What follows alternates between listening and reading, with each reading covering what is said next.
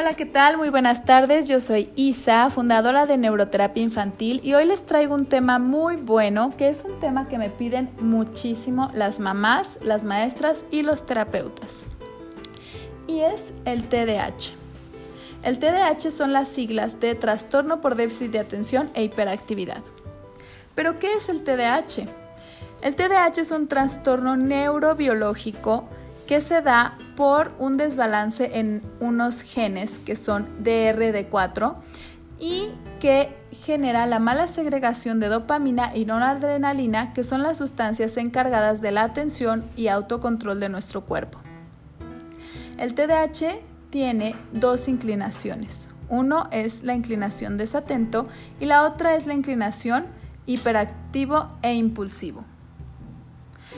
Aquí les voy a explicar ¿Cuáles son los rasgos de cada uno? Primero hablemos de la desatención.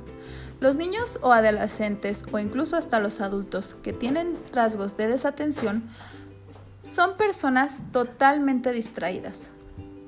No prestan atención a los detalles. Se distraen con estímulos irrelevantes. ¿Qué es esto? Que está una persona eh, hablando con ellos y de repente llega otra haciendo ruido y se quedan centrados en esa actividad que está haciendo la otra persona. Les cuesta trabajo regresar a la conversación o a la actividad que estaban haciendo. Son niños que comúnmente pierden todo, pierden sus objetos, pierden su suéter, pierden sus toppers, pierden sus zapatos, sus juguetes, etc. También tienden a ser niños desorganizados, que no tienen un orden en sus cosas y que no tienen un orden en sus pertenencias personales, como su mochila, siempre la tienen eh, toda revuelta, las libretas las traen arrugadas, el suéter sucio o también en sus libretas cuando toman apuntes se les corre muchísimo la tinta, el lápiz, manchan con la goma, etc.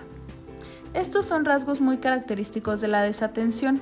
Sin embargo, en su conducta pueden ser niños tranquilos, pueden ser niños o adolescentes que están siempre bien sentados en su silla y que no tienen mucho movimiento. De hecho, pareciera que están aprendiendo y que todo va muy bien.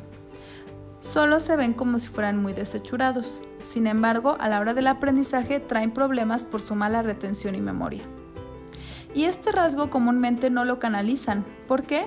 Porque pareciera que no son niños que nos causen un problema, ya que no son niños inquietos. Sin embargo, es un rasgo muy importante a tomar en cuenta del TDAH que sí se sugiere trabajar con especialista.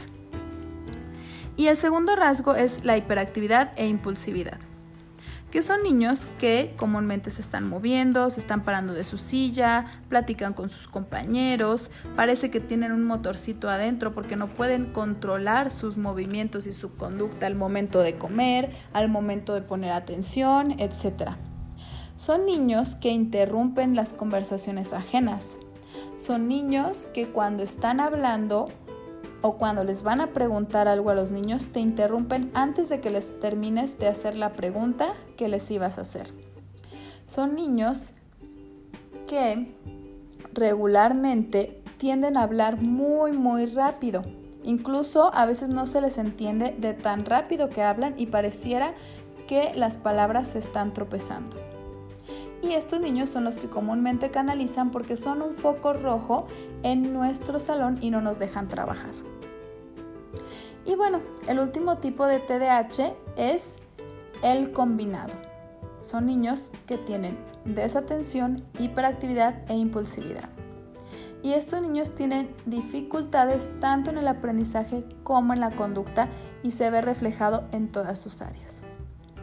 Es por esto que es muy importante que tú conozcas los rasgos, conozcas las diferencias para que puedas apoyar a un pequeñito ya que los niños, al ser un desbalance en neurotransmisores, es algo que no pueden controlar.